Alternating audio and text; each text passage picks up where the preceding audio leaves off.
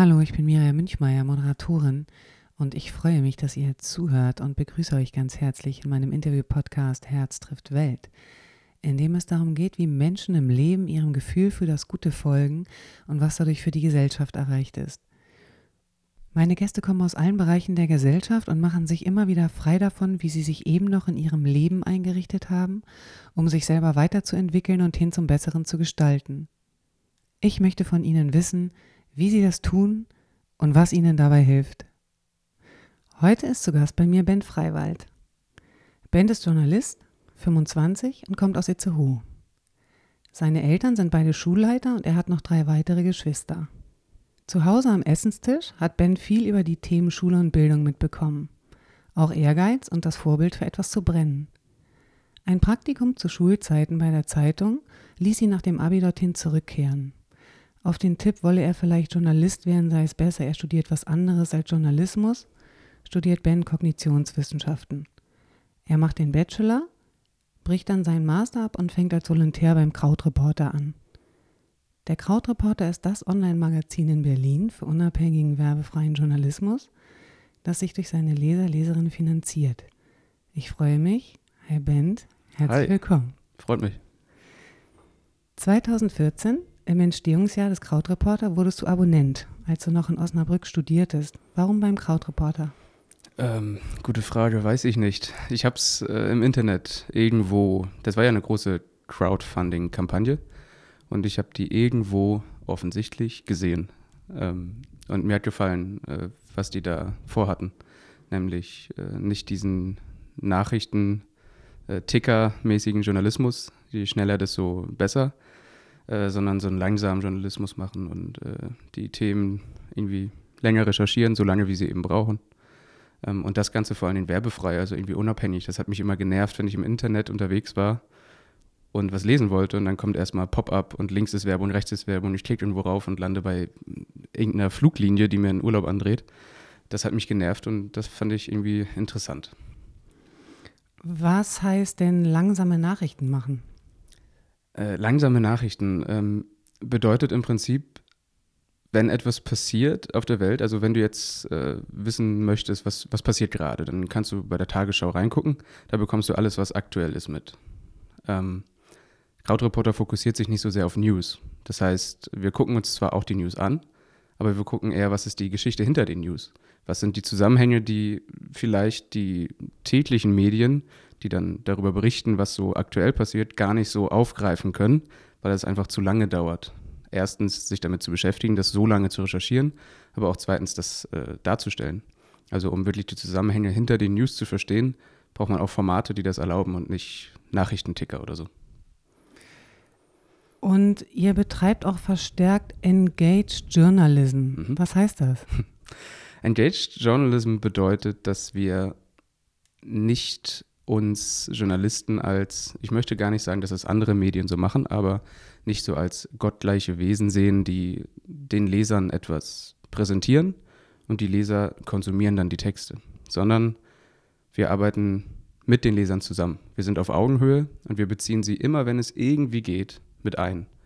Das heißt, das, das kann sogar bei der Themenfindung passieren. Es ist nicht so, dass wir sagen, das ist ein Thema und das machen wir jetzt, sondern wir fragen oft unsere Community, was sind die Themen, die euch bewegen und über, worüber sollten wir schreiben. Und dann fragen wir, was für Fragen sie haben. Wir äh, fragen sie, ob sie Experten sind vielleicht, weil wir, wir Journalisten, wir sind selten wirkliche Experten in einem Gebiet, aber wir sind ja dafür verantwortlich, dass wir Expertenmeinungen zusammenholen. Aber es geht nicht nur um Experten, sondern auch um dich, um jeden, der irgendwie Teil der Community ist, äh, den wir dann mit ins Boot holen. Und wir arbeiten alle zusammen an diesem Journalismusprojekt. Und das bedeutet, dass wir Engaged Journalism machen. Und warum macht ihr das, die mit einbeziehen? Also was passiert dadurch? Äh, das ist interessant, dass du es das jetzt fragst, weil das hätte ich wahrscheinlich vor ein paar Tagen anders beantwortet. Ich war ja gerade in Birmingham auf einem Workshop, ähm, wo es eigentlich nur über diese Frage äh, geht. Ähm, jetzt würde ich das so beantworten, dass, dass wir das deswegen machen, weil wir gerade erleben, dass die Leserinnen und Leser nicht unbedingt Konsumenten bleiben wollen, sondern sie wollen Teil von etwas sein und sie wollen sich einbringen können. Also wir erleben so einen Shift, würde ich sagen, so einen Wechsel vom Konsumenten zum richtigen Bürger vielleicht, könnte man sagen, der sich der Medien nicht einfach nur konsumiert, sondern der Teil von diesen Medien ist und damit auch Teil von einer Community. Also ihr reagiert da mehr auf etwas, als dass das jetzt. Na, ich glaube, ich glaub, ähm, es ist nicht nur eine Reaktion, weil es hilft uns ungemein bei der Arbeit. Also für, ich, ich bin kein klassisch ausgebildeter Journalist, ich bin ja gerade sozusagen noch äh, in der Ausbildung, aber ich bin auch ganz froh, dass ich das nicht bin, weil ich äh, aus, aus Gesprächen mitbekommen habe, für klassisch ausgebildete Journalisten ist Engaged Journalism was total Neues und irgendwie eine ganz andere Art zu arbeiten. Und für uns ist das total normal geworden. Und das erleichtert uns unsere Arbeit ungemein. Das heißt, es ist sozusagen eben ein Aufeinanderreagieren. Ihr merkt, dass die Leser das mehr wollen und ihr gleichzeitig merkt, was ihr davon habt. Das heißt, genau. es geht so komplett Hand in Hand. Ja. Hm, ich habe nochmal nachgeschaut, weil irgendwie kam mir dazu das Wort Synergieeffekt. Ja? Äh, da steht Energie, die für den Zusammenhalt und die gemeinsame Erfüllung von Aufgaben zur Verfügung steht. Mhm. Hm, also was kommt hinzu, wenn man diese Energien nutzt? Erstmal kommt enorm viel Wissen zueinander und es kommt aber auch das Gefühl zusammen, äh, Teil von etwas zu sein, nämlich dieser Crowdreporter-Community, die irgendwie Ziele hat. Und ein Ziel ist, die Zusammenhänge zu verstehen, die vielleicht, wenn man sich mit täglichen News beschäftigt, nicht immer sofort sichtbar sind. Und wenn man zusammen dieses Ziel hat, dann ist das auch irgendwie ganz normal, dass man da auch zusammen dran arbeitet und dass man nicht sagt, okay, wir sind die Journalisten und wir machen das jetzt und hier, hier ist der Text und jetzt liest du den und dann denkst du vielleicht ja oder nein, sondern wir machen das äh, zusammen. Das heißt, die Wirkung auf die Qualität ist, dass sie sich verbessert? Würde ich sagen, ja. Und die Wirkung für die Gemeinschaft ist? Oder für das Gefühl von Gemeinschaft ist? Also es ist erstmal was ganz anderes, ob du als Mitglied mitarbeitest an einem Thema und dann diesen Text liest oder ob du einfach von irgendeinem Journalisten eine Meinung dazu oder, oder eine Aufarbeitung eines Themas präsentiert bekommst. Ähm, das ist, glaube ich, auch für unsere Mitglieder nochmal was ganz anderes, wenn Themen aus der Community herauskommen und auch von den Leuten, von den anderen Mitgliedern äh, da so viel Energie reinfließt, so viel äh, Wissen und Meinung und äh, das, das ist einfach ein großer Unterschied. Das Motto des Krautreporter ist ja, verstehe die Zusammenhänge. Also was für Zusammenhänge? ähm, letztendlich, ähm, ich kann ein Beispiel bringen zum, von meinem letzten Text. Ähm, die aktuellen News, also das, das große Thema war Inklusion in der Schule. Also sprich, ähm, wie schaffen wir es? Es, es gab mal äh, vor zehn Jahren eine äh, UN-Konvention, die beschlossen hat, ähm, dass alle Schüler, egal ob sie eine andere Sprache sprechen, ob sie eine Behinderung haben, alle Schüler sollten das, die gleichen Chancen haben, Teil des Schulsystems zu sein.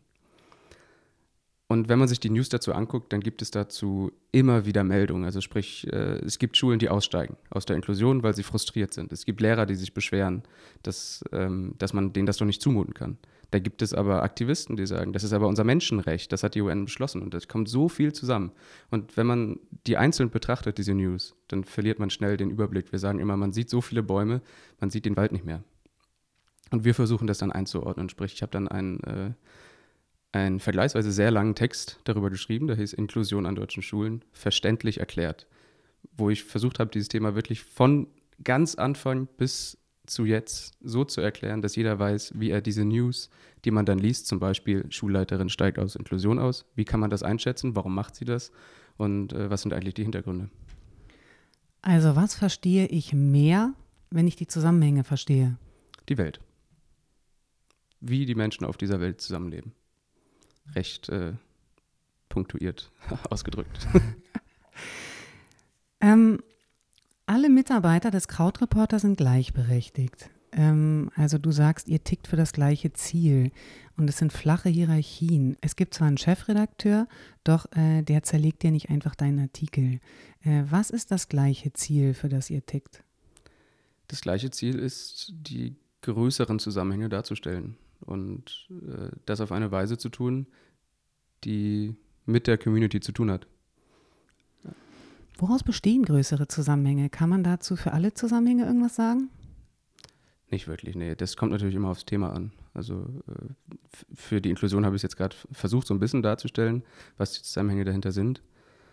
Ähm, aber es kommt letztendlich immer aufs Thema an, was die großen Zusammenhänge sind. Und äh, wir versuchen nicht einfach nur irgendetwas zu berichten, sondern versuchen auch viel zu erklären, warum das so passiert ist, wie es passiert ist.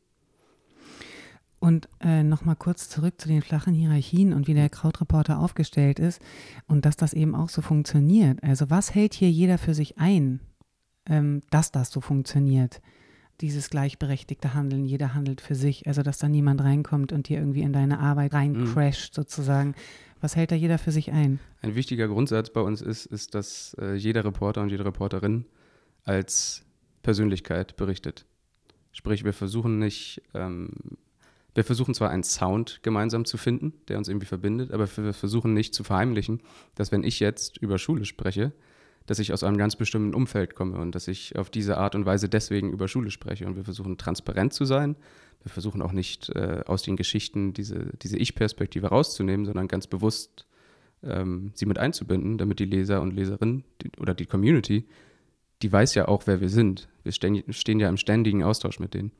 Und wenn wir als Persönlichkeiten berichten, dann ist das, äh, dann bringen wir da jeder für sich seine Art und Weise rein, wie wir ticken. Und äh, jeder wird deswegen auch nicht äh, versucht, irgendwie umzubiegen, sondern wir, äh, das ist genau das, was wir wollen. Dein Themenschwerpunkt beim Krautreporter ist Bildung und äh, deine Eltern sind Schulleiter ganz lang gewesen und teilweise immer noch und leidenschaftlich engagiert und du hast zu Hause viel über Schule und Bildung mitbekommen. Mehr vom Zuhören oder vom Mitdiskutieren? Sowohl als auch. Also ähm, wir haben viel diskutiert am Essenstisch natürlich.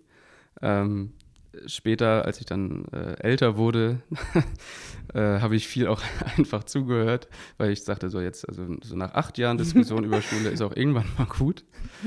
Ähm, ja, beides. Was hast du mitbekommen?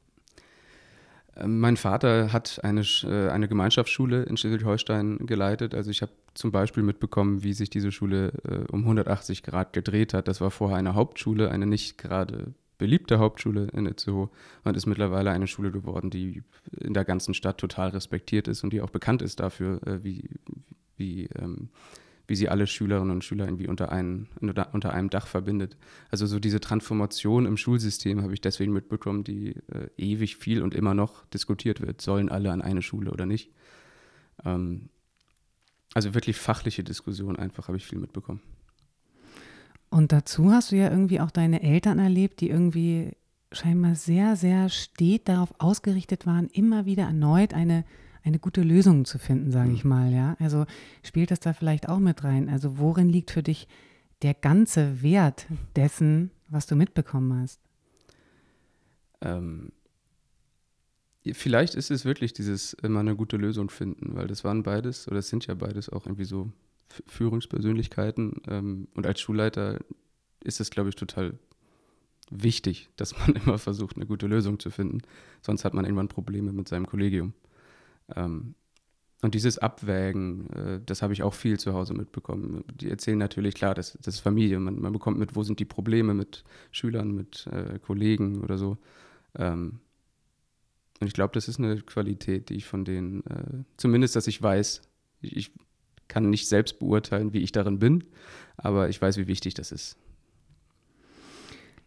Du hast zum Thema ähm, Bildung und Schule mittlerweile auch viel Erfahrung und Wissen selber gesammelt. Also äh, du warst äh, nach deinem Bachelor drei Monate Vertretungslehrer und hast viel zum Thema jetzt auch schon recherchiert und geschrieben in deiner Arbeit als Journalist. Hm.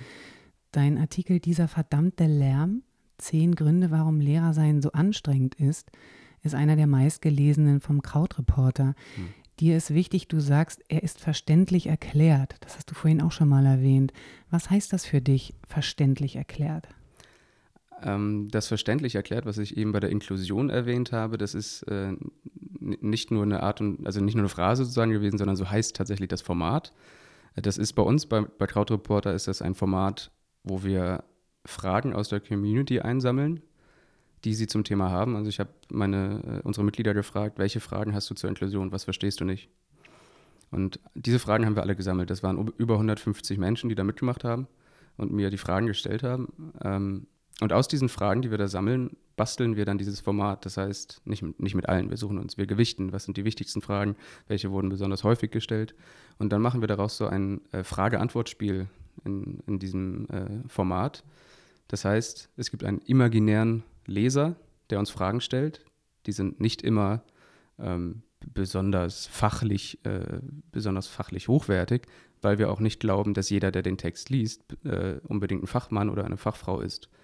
Äh, das können auch mal schnippische Zwischenfragen sein, einfach damit der Text ähm, verständlicher ist. Damit man, wenn eine Frage aufkommt, wenn ich irgendwas erkläre als Journalist und der Leser oder die Leserin aber jetzt irgendwie eine Frage hat dazu, dann versuchen wir diese Frage als nächstes zu stellen und die dann auch zu erklären. Deswegen nennen wir das äh, verständlich erklärt. Vielleicht nochmal eine ganz kurze Klärung. Äh, wenn du sagst Community, dann mhm. heißt das die Mitglieder, sprich die, die Leser sind, die euer mhm. Magazin mhm. finanzieren. Auch, ja. Also zur Community, äh, das ist äh, wichtig, gehören nicht nur die, die Mitglieder äh, schon sind. Das sind natürlich, klar, die bezahlen 5 Euro im Monat dafür, dass äh, sie unsere Texte lesen können. Die gehören natürlich zur Community dazu, aber es gibt auch Menschen, die machen immer wieder bei Umfragen mit oder die haben ganz viele unserer Newsletter zum Beispiel abonniert aber sind gar kein Krautreporter-Mitglied und die gehören natürlich auch zur Community. Die liefern Input und die machen mit und bestimmen mit, wohin wir uns bewegen. Okay, verstehe. Das heißt, jeder darf da tatsächlich sich einbringen. Klar. Ähm, Nochmal kurz zurück zu dem verständlich erklärt. Also würdest du sagen, verständlich erklärt heißt einfach erklärt? Wir glauben nicht, dass wir die Dinge nicht so komplex darstellen dürfen, wie sie sind. Also wir ver versuchen nicht zu vereinfachen in dem Sinne, dass wir, wenn irgendwo was komplex ist, dass wir das dann nicht erklären. Wir versuchen aber, das so zu erklären, dass jeder das versteht. Wann werden denn komplizierte Zusammenhänge einfach? Also was gehört da dazu? Was tust du, damit das so ist? Ich breche das auf in einzelne, äh, in einzelne kleinere Fragen. Also sprich, wenn die große Frage ist, äh, zum Beispiel, äh, warum regen sich so viele Lehrer über Inklusion auf? dann beantworte ich das nicht in einem Absatz, sondern dann versuche ich das aufzubrechen und zu erklären, ja, wurden die als erstes damit überfordert, dass das so schnell eingeführt wurde? Ähm, und was waren die einzelnen Schritte? Also ich versuche wirklich diesen Block dann aufzubrechen in, in kleinere Blöcke. Dein Artikel, dieser verdammte Lärm, ähm, der ist ja auch deswegen so erfolgreich gewesen, weil er scheinbar die Dinge so verständlich machen konnte und so einfach erklären konnte, dass du irgendwie einen Kern getroffen hast ja, Nerv, würde ich mal behaupten. Also Aber der Nerv ist ja da überall drin in dem Thema, oder? Also mhm. welchen Nerv hast du denn dann jetzt nochmal mehr getroffen? Ich habe einen Nerv getroffen, in dem, also zumindest sind das die Rückmeldungen, die ich von, äh, von Lehrkräften bekommen habe, in dem Sinne, äh, dass die gesagt haben, endlich spricht jetzt mal jemand aus, wie anstrengend das ist, Lehrer zu sein. Ähm, und ich glaube, dass, dass es, natürlich gibt es da schon zu Artikel zu. Ähm, aber ich glaube, die Perspektive, dass ich genau wusste, weil, weil ich eben die drei Monate vorher als Lehrer selbst gearbeitet habe und mittags nach Hause gekommen bin und erstmal zwei Stunden gepennt habe, obwohl ich nur vier Stunden Sport unterrichtet habe. Ähm, deswegen äh, konnte ich irgendwie ungefähr einschätzen, dass, äh, dass man das nicht einfach so abwatschen darf. Man sollte ernst nehmen zwar, aber, und ich glaube, das ist ein entscheidender Punkt bei dem Artikel, wenn sich Leute beschweren über etwas, über eine Situation, ähm, zum Beispiel Lehrer über die an, wie anstrengend der Job ist, dann ist es wichtig, oder war es zumindest für diesen Text wichtig, dass ich das nicht äh, versucht habe, total bitter ernst äh, für alle anderen verständlich zu machen, mhm. sondern dass ich das irgendwie ein bisschen fast selbstironisch und ein bisschen äh, lockerer versucht habe, irgendwie ähm, zu erklären, weil, weil die Lehrer auch so ticken teilweise, dass sie nur noch den Kopf schütteln manchmal und sagen, oh Gott, das kann alles nicht wahr sein. Ähm, und das hat dann den Nerv getroffen. Bist du denn, wenn du dich deinen Themen näherst, bist du also diesen großen Themen ja auch, ähm, bist du da für dich auf der Suche nach dem Kern? Na, ich bin auf, ja, Kern schwierig zu sagen für jedes Thema. Ähm, ich bin auf der Suche nach den Zusammenhängen. Zum, zum Beispiel ähm, habe ich auch mal einen Text darüber gemacht, warum Deutschland so wenig Geld für Bildung ausgibt im Vergleich. Ähm, und klar, ich bin, war ich auch auf der Suche nach dem Kern der Antwort. Ich wollte aber vor allem die Zusammenhänge dahinter verstehen. Äh, wie, wie kommt das und ist das wirklich so wenig, äh, wie es scheint? Ähm. Du sagst jetzt langsam hast du einen Überblick, wie es im Bereich Bildung und Schule nicht sein soll und kannst dich jetzt langsam dem annehmen, wie es besser mhm. laufen soll. Also ist das der Weg, meinst du? Muss man da durch? Also es gibt ja seit, seit schon ein paar Jahren jetzt äh, so die Bewegung, dass man auch konstruktiver schreibt als Journalist. Das ist mittlerweile in fast allen Medien angekommen, dass man äh, versucht, auch Lösungen irgendwie aufzuzeigen. Ähm, ich weiß nicht, ob das für jedes Thema immer der Weg ist. Ich habe hab das für mich selbst herausgefunden, dass die ersten, also dieser verdammte Lärm der Text, das war so ein äh, auf den Boden stampfen und sagen, so, so schlimm ist es wirklich. Nicht immer ernst gemeint, aber zwischendurch auch. Ähm, und dann hatte ich eine Lehrerin äh, interviewt, die Burnout und Depression hatte, weil, weil sie mit dem Job nicht auf die Art und Weise, wie er war, klarkam. Und äh, letztendlich sind dabei, äh, was dann passiert ist, ist, das habe ich nicht von vornherein so geplant, aber was passiert ist, ist, dass ich die Probleme erstmal analysiert habe und äh, dass ich dass ich dann jetzt anfangen kann, äh, darüber zu schreiben, mit der Community auch darüber nachzudenken, wie kann es denn besser werden. Ich würde nicht sagen, dass es für jedes Thema, was man anfängt, irgendwie äh, zu bearbeiten, als Journalist zwingend ist, aber es ist zumindest, wenn man versuchen möchte, irgendwie Lösungen für etwas zu finden, ist es gut zu wissen, woran es denn scheitert im Moment. Was ist deiner Meinung nach entscheidend im Umgang mit Wissen? Es zu teilen. Das ist erstmal das Wichtigste. Wissen hat ja an sich kein Selbstzweck, würde ich sagen. Also was zu teilen? Deine Innenansicht? Hm, das Wissen, das ich selbst habe mit anderen, das Wissen, das andere haben mit mir. Ähm, ja. Also was heißt es für dich, dir Wissen zu erschließen?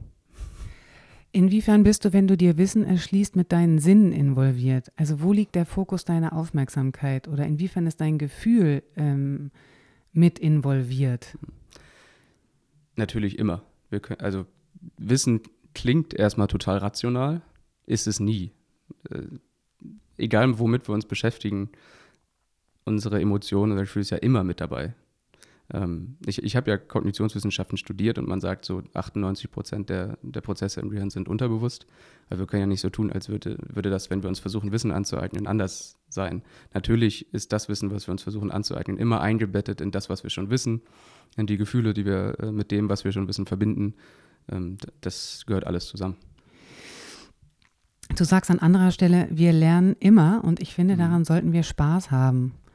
Also geht es da vielleicht genau darum, dass ich sozusagen eben immer wieder probiere, da mein Gefühl mit dem, was ich weiß, irgendwie in so eine Art Zusammenklang zu bringen, dass ich es auch dementsprechend gestalten kann, ja, dass ich immer wieder lerne. Ja, sicherlich. Äh, ein, ein Missverständnis, was irgendwie lange herrschte, war, äh, Schule ist der Lernort und dann gehen wir nach Hause und dann ist wieder alles entspannt. Ähm, so funktioniert ja das Gehirn nicht. Wir lernen immer, egal wo wir sind. Und in der Schule ist es halt strukturierter, was wir lernen. Ähm, und äh, gerade bei Lernen spielen Emotionen eine wichtige Rolle. Also wenn, wenn du zum Beispiel, äh, wenn du im Matheunterricht sitzt und Angst hast, drangenommen zu werden, weil du irgendwie Angst davor hast, dass äh, du die falsche Antwort sagst und dann äh, die Leute sich über dich lustig machen, dann äh, passieren im Gehirn Dinge, weil Angst ist im Gehirn äh, ein Zustand, den das Gehirn hat. Ähm, und das ist einfach ein Unterschied, ob du mit Spaß lernst oder mit Angst äh, und ob, ob du irgendwie Lust hast, darauf zu lernen oder nicht. Du sagst, wir lernen immer und ich finde, daran sollten wir Spaß haben. Deswegen schreibe ich über Ideen, die Bildung besser machen. Mhm. Was heißt besser? Äh, ich habe gerade äh, von einem Pädagogen einen Text äh, veröffentlicht, äh, mit Absprache äh, mit ihm, ähm, wo er gesagt hat, Bildung besser machen. Das hat er nicht zu mir gesagt, das hat er zu einem Institut in, ich glaube, äh, Nordrhein-Westfalen oder so gesagt. Ähm, Bildung besser machen, das kann nicht das Ziel sein. Äh, wir müssen Bildung komplett anders machen. Ähm, habe ich mich ein bisschen mit beschäftigt, mit dieser Aussage und dann gedacht, ja doch, besser, anders kann ja auch besser sein und besser auch anders. So. Ähm, also besser bedeutet ich finde, wenn, wenn Leute über ihre Schulzeit nachdenken, aber nicht nur über ihre Schulzeit, sondern auch über generell über Lernen irgendwie, das hat immer so eine negative Konnotation. Die Leute denken so, boah, ja, Schule, äh, das war keine gute Zeit oder jetzt muss ich mich wieder hinsetzen und lernen. Ähm, dabei ist unser Gehirn so krass darauf ausgerichtet zu lernen. Äh, das ist eigentlich das, was uns auszeichnet, dass wir so ungemein viel und schnell und gut äh, lernen können. Und äh, dass das immer so negativ gesehen wird, ähm, das liegt daran, wie das im Moment so alles abläuft. Und ich finde, äh, da haben wir noch ziemlich viel Luft nach oben, damit das äh, nicht mehr so abläuft, damit das besser wird. Ja, also besser ist ja dann eigentlich nur ein Ausdruck dafür, dass es irgendwie so gut ist, wie es sein kann. Genau. Also wie man schon fühlt, dass es sein könnte und das dann auch irgendwann zu erreichen, ob man das jetzt komplett anders oder besser nennt. Es Ja, geht richtig. darum, dass Es- mal so gut wird, wie man, wie man weiß, wie man irgendwie als Gefühl in sich trägt, dass es werden kann. Und das ist Mhm. halt oftmals ein großer Entwicklungsprozess. Genau. Mm. Du sagst auch von dir, wenn ich etwas gut finde, gibt es kein Halten mehr. Mhm. Äh, da will ich mit beeinflussen und mitgestalten. Was willst du gestalten? Also was willst du auch in deiner Arbeit als Journalist gestalten? Tough. es ist deswegen äh, schwer zu beantworten, weil ich äh, die letzten Tage viel darüber nachgedacht habe und äh, im Moment sehr, äh, im Moment irgendwie ein ganz anderes Verständnis davon habe, was Journalismus ausmacht. Ähm, Dann nehmen wir das Journalismus mal raus. Also Mhm. dann sagen wir vielleicht einfach, was willst du gestalten? Also wenn du, so wie du das sagst, wenn ich es gut finde, dann gibt es kein Halten mehr, ja, dann will ich gestalten. Mhm. Also was willst du gestalten? Also erstmal äh, auf das Wie sozusagen, also es gibt kein Halten mehr. Ähm, das, ich weiß nicht, ob das immer gut ist, aber ich merke, dass wenn ich äh, auf Sachen Lust habe, dann äh, ist das tatsächlich so. Dann will ich, dann will ich wirklich gestalten, weil ich merke, äh, ich habe auf Sachen Lust, die ich wichtig finde. Und wenn ich etwas wichtig finde, dann ärgert es mich ungemein, wenn etwas anders oder schlechter oder äh, irgendwie komisch ist, wo ich aber eigentlich äh, denke, oh, das geht aber anders, das geht besser. Äh, und deswegen bin für, für mich ist das ungemein unzufriedenstellend, sagt man das so? Egal, verstehe dich. äh, wenn ich dieses Gefühl habe, äh, boah, das ist gut, das ist wichtig, da habe ich Lust drauf, aber ich kann es nicht verändern. Deswegen äh, ist das wahrscheinlich so, dass ich mich da reinhänge und denke, nee, das will ich jetzt auch mitgestalten. Du willst verändern. Verändern zum Besseren hin, so wie ich dich verstanden habe. Ich glaube, wollen wir alle. Ne? Also mit dem, was wir tun, ähm, ist wahrscheinlich von vielen das Ziel, irgendwie etwas besser zu machen, ja. Wie sieht denn die Welt oder die Gesellschaft aus, die du dir wünschst? Hm. Ähm, das geht schnell in so eine sehr universelle, große Aussage natürlich, so, eine- so eine Das ist in Frage. Ordnung, finde ich. Ähm, äh, Power to the people ne, ist so ein, so ein Spruch. Äh, dezent Macht dezentralisieren. Ähm, Menschen, die mitgestalten und nicht nur konsumieren. Was ja aber heißt, dass erstmal jeder auch diese, diese Kraft für sich annimmt und daraus gestaltet. Klar. Aber ich glaube, das ist gerade äh, ein Wechsel, den wir erleben. Ich glaube, dass äh, diese, dieser Wunsch zu gestalten, auch wenn du dich jetzt in der politischen Landschaft, in dem, was auf den Straßen jetzt gerade, weiß ich nicht, wie spät ist es? Es müssten gerade in Deutschland äh, Sehr viele auf der Straße. sehr, sein. sehr viele Schüler und Schülerinnen, Eltern, Wissenschaftler, wer nicht alles, auf der Straße sein und für bessere Klimapolitik ähm, demonstrieren. Es, es waren und sind, gehen immer noch sehr, sehr viele Menschen auf die Straße, um gegen eine geplante Urheberrechtsreform der EU zu demonstrieren. Ich glaube, äh, dass Menschen äh, diese Gesellschaft gestalten wollen und dass wir jetzt äh, wirklich rauskommen aus dem aus diesem Konsumentenzeitalter, wo wir alles über uns ergehen lassen und ähm, will nicht sagen, dass die Politik vorher so war, dass, dass sie alles machen konnte und wir haben es hingenommen. Das stimmt ja überhaupt nicht. Ähm, aber ich glaube, dass der Wunsch mitzugestalten in allen möglichen Teilen der Gesellschaft immer stärker wird. Und wenn es da kein Halten mehr gibt, dann hört es sich so an, als musst du das tun, sozusagen. Also warum musst du? Was ist so dringlich? Kannst du dieses Gefühl beschreiben? Also wenn das zu dir sprechen könnte, was sagt es denn? Das würde wahrscheinlich sagen, ähm, bist du bescheuert, das nicht äh, selbst in die Hand zu nehmen? ja, wahrscheinlich sowas äh, in die Art. Du, du könntest, also mach doch. Und dann machst du eben. Ich versuch's, ja. Wie machst du denn weiter, wenn du mal nicht weiter weißt? Es kommt sehr auf die Situation an. Es gab äh, Situationen, in denen ich dann einfach nicht weitergemacht habe. Also, weil ich keine, klar, weil ich keine Lösung ge gefunden habe, ähm, sehe ich auch nicht so als Problem. Äh, wenn man nicht weiter weiß, äh, dann ich gestehe mir das ein. Also klar, es kommt immer auf die Situation an. Ich versuche Lösungen zu finden, äh, aber ich habe auch nicht Angst davor zu sagen, äh, ich komme hier nicht weiter, ich mache was anderes. Ja, aber das hört sich auch so an, als würdest du einfach nur an dem Punkt, wo du da gesucht hast, aufhören und an einem anderen Punkt weitermachen. Du hörst ja nicht gesamt auf. Ja, klar, Du gehst einfach von einer anderen Ecke ran. wahrscheinlich, ja. Okay. Ähm, Es fiel dir nicht leicht, die Entscheidung, deinen Master in Kognitionswissenschaften abzubrechen und für dein Volontariat nach Berlin zu kommen. Hm, du sagst, die Zeit war nicht leicht und du kennst es also, keine gute Zeit zu haben. Was lernst du aus keinen guten Zeiten? Kannst du das jetzt schon sagen? Mm. Na, es klingt so ein bisschen klischeehaft, aber na natürlich kommen bessere Zeiten. Also das, äh, ich lerne daraus, dass es nicht schlimm ist, auch mal schlechte Zeiten zu haben. Das ist okay, das hat jeder. Und äh, jetzt hatte ich mal irgendwie ein, ein, halbes Jahr eine schlechte Zeit, weil ich, äh, weil ich mich selbst, zumindest beruflich dann in dem Sinne, äh, komplett umentschieden habe, was anderes, äh, was nicht komplett Neues, weil ich vorher ja auch schon als Journalist gearbeitet habe, aber ähm, zumindest eine große Veränderung, neue Stadt, neues äh, Masterstudium abbrechen. Ähm, das ist nicht so schlimm, mal eine schlechte Zeit zu haben, finde ich. Obwohl, äh, und das bedeutet nicht, dass ich deswegen in dieser schlechten Zeit damit besser klarkam, dass ich äh, gerade überhaupt nicht weiß, wohin und was ich machen soll. Das bedeutet das wiederum nicht. Auf jeden Fall verändern keine guten Zeiten irgendwie alles, oder? Die ganze Sicht auf die Welt. Findest ja. du nicht? Ja, finde ich auch. Ja. Doch. Ähm, und irgendwie helfen sie.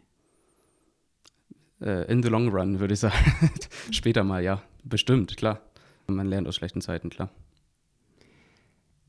Ich wüsste nicht, ob ich Journalist werden wollte heute, wenn nicht beim Krautreporter. Hast du auch gesagt. Hm. Also was ist damit gemeint? Höre ich da richtig raus, ist es dir wichtiger, in einem bestimmten Sinne zu gestalten, als jetzt konkret in welchem Beruf? Ja, doch. Ähm, ich hatte nie gesagt, ich möchte Journalist werden, äh, unbedingt und ist mir egal wo oder sowas. Ähm, ich finde, doch tatsächlich, ich hatte auch früher mal überlegt, äh, ist Politik vielleicht was für mich?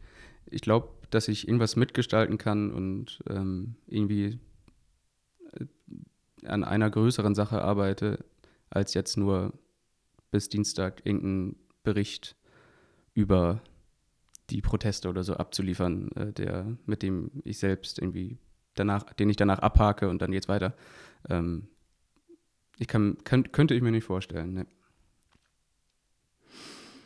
Eine Sache, die dir persönlich total am Herzen liegt, ist jedes Jahr im Sommer das zweiwöchige Zeltlager deines ehemaligen Sportvereins zu organisieren in Itzehoe. Du warst als Kind schon jeden Sommer dabei mhm. und heute leitest du dieses Zeltlager, fährst weiterhin mit als sozusagen Veranstalter ja. und Betreuer. Mhm. Und die Betreuer, die dich schon betreut haben, arbeiten mit dir zusammen. Ja. Mm, und du sagst, es ist die beste Zeit des Jahres. Warum? ähm, es ist Familie einfach. Also man, das ist so ein bisschen ähm, die Leute, die da als, als Betreuer mitfahren, die kenne ich seit vielen Jahren mit denen war ich teilweise selbst entweder als Kind im Zeltlager oder, äh, aber das waren sogar meine Betreuer damals. Ähm, und das ist jedes Mal wie so ein bisschen, äh, wir sind in ganz Deutschland verteilt, äh, viele von uns, nicht alle, aber viele. Äh, und dann kommen wir einmal im Sommer alle zusammen und haben da zwei Wochen zusammen und betreuen irgendwie 160 Kinder. Ähm, in der Arbeit an sich liegt schon total viel Spaß. Und dass man das dann noch mit Leuten macht, die wie die Familie sind, das, äh, das macht es dann zur geilsten Zeit im Jahr. Als Kind fandest du es auch schon die tollsten zwei Wochen. Ja, ja. ja. Warum? Ähm, es ist zwei Wochen eine komplett andere Welt. Also du musst dir das so vorstellen, dass wir äh, zwischen einem See im Naturschutzgebiet, zwischen einem See und einem Wald, da liegt das Zeltlager direkt da dran. Wir haben einen eigenen Strand und wir haben diesen riesigen Naturschutzwald. Sonst gibt es da nichts. Also du musst erst mal wirklich 20 Minuten fahren, bis du in irgendeiner Stadt, oder wahrscheinlich sogar länger, bis du in irgendeiner Stadt bist. Ähm, das heißt, man kommt da wirklich. Und für, für Kinder ist auch das, das ist es verboten, das Handy mitzunehmen. Das heißt, man kommt wirklich zwei Wochen in eine komplett andere Welt mit Leuten, die im Idealfall, äh, mit denen man sich gut versteht. Ähm, ist in der Natur, ist den ganzen Tag in der frischen Luft. Ich glaube, das darf man nicht unterschätzen, dieser, dieser Faktor. Ähm, ist immer draußen. Ähm, das macht das Ganze zu einer sehr, sehr intensiven Erfahrung. Was erfährt man da? Freundschaft, ähm, Bewegung, ähm, Gemeinschaft, definitiv. Äh, man erfährt irgendwie die komplette, die komplette Palette an äh, Erfahrungen, die man so machen kann, habe ich das Gefühl. Kommen wir langsam zum Schluss. Eine abschließende Frage noch, die ich all meinen Gästen stelle. Ähm, was ist deiner Meinung nach das zutiefst Menschliche in uns? Gemeinschaft, Interaktion miteinander. Definitiv. Äh, also ich weiß nicht, wie lange ich die letzte Frage beantworten soll, ob das so ein kurzer Satz sein soll. Aber, ja. Äh, wenn, ich, wenn ich das länger erkläre, äh, doch, ich, äh, auch im Studium schon war das immer so die Frage. Ähm, was zeichnet das selbst aus? Wann, wann äh, warum gibt es das überhaupt? Und ich finde, ein sehr wichtiger Faktor, wenn nicht der entscheidende Faktor, ist, dass wir äh, als Menschen miteinander kommunizieren und, und interagieren. Was macht den Unterschied, ob wir das miteinander tun oder nicht? Ich überlege deswegen so lange, weil ich äh, darüber äh, vor einem Jahr oder so ein Seminar gemacht habe, äh, was sehr philosophisch wurde dann. Und die, die, Hauptaussage war, wenn wir das nicht täten, dann hätten wir alle kein Bewusstsein dafür, dass es wir selbst, dass es uns selbst gibt. Also wir müssen sozusagen mit anderen Menschen interagieren, um überhaupt zu checken, dass wir ein eigenes, äh, ein eigener Mensch sind, der mit anderen Menschen interagieren kann. Ähm, Finde ich eine sehr interessante These und äh, ich, ich glaube, man sieht auch an Menschen, die keinen Kontakt mit anderen Menschen haben, ähm, aus welchen Gründen auch immer, ähm, dass das sehr heftige, ähm, sehr heftige Erfahrungen dann sind, die auch ziemlich an uns kratzen. Lieber Bent, ich finde, in dir sind so viele positive Erneuerungskräfte aktiv, dass ich gespannt bin und mich sehr darauf freue, noch viel von dir zu lesen und zu hören. Alles Gute, vielen Dank für dieses Gespräch und dass du dich gleich darauf eingelassen hast. Bis dahin, ciao.